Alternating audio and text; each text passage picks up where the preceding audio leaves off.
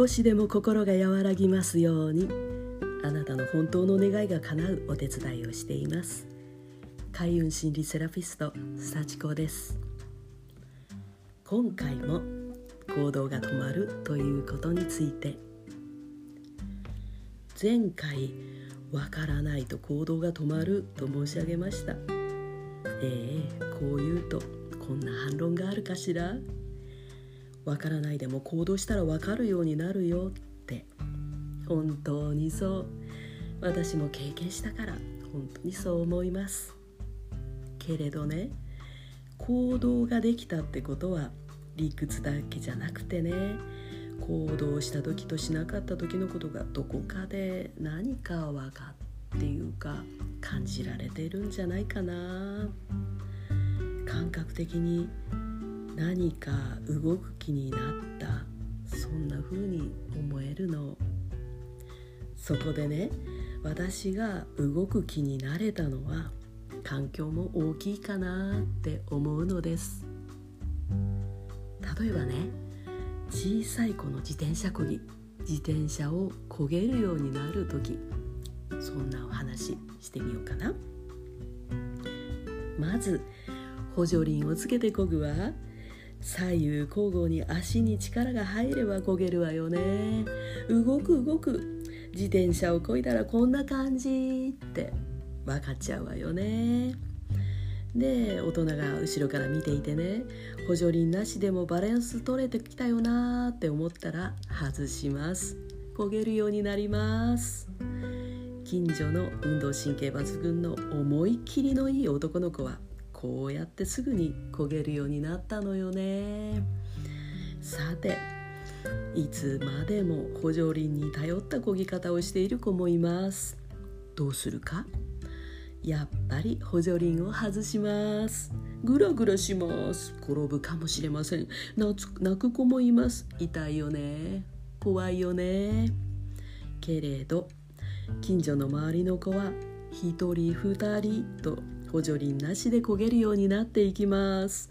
大人たちも必ずいつかはできるようになるって分かっちゃっています。あんまりグラグラして進めないから後ろから捧げてあげたりします。大丈夫。お父さんが持っててあげるから漕いでごらん。子供は絶対だよ。離さないでね。離さないでね。大丈夫。もっと力を入れて大丈夫。お父さんが言います。言われるまま力を入れたら自転車を進みます。これを何度も何度も繰り返します。離さないでね。離さないでね。ある時ある瞬間子供の自転車が倒れずに動きます。今だ。お父さんが手を離します。離すけれど走って自転車のすぐ後ろから声をかけ続けます。そうだそうだその調子。いいぞいいぞ。調子に乗って自転車のスピードが増します。お父さんはついについていけなくなります。声が離れていきます。あれ？子供が思った瞬間バランスを失ったり失わなかったり。できたねできた。やったね。それを見ているよそのお父さんもお母さんもできたねって声をかけます。自分もあんな風になりたい。あんな風になれる。そういう気にさせてくれる。ヘルプを出せる。お願いできる。寄り添ってくれる。まあいろいろとあるとは思いますがこれがあれば怖くても最初はイメージがこれっぽっちもできなくてもできるようになれる。そんな環境。これがあればねできるようになるんじゃないかなって思っています。そしてねすっごく大切なこと。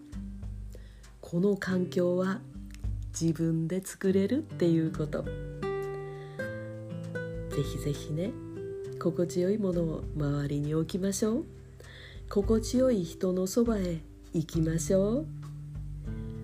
未来をうふふな気持ちで思い浮かべることができる今を作りましょう。そうしたら気がついたら何かやってるよね。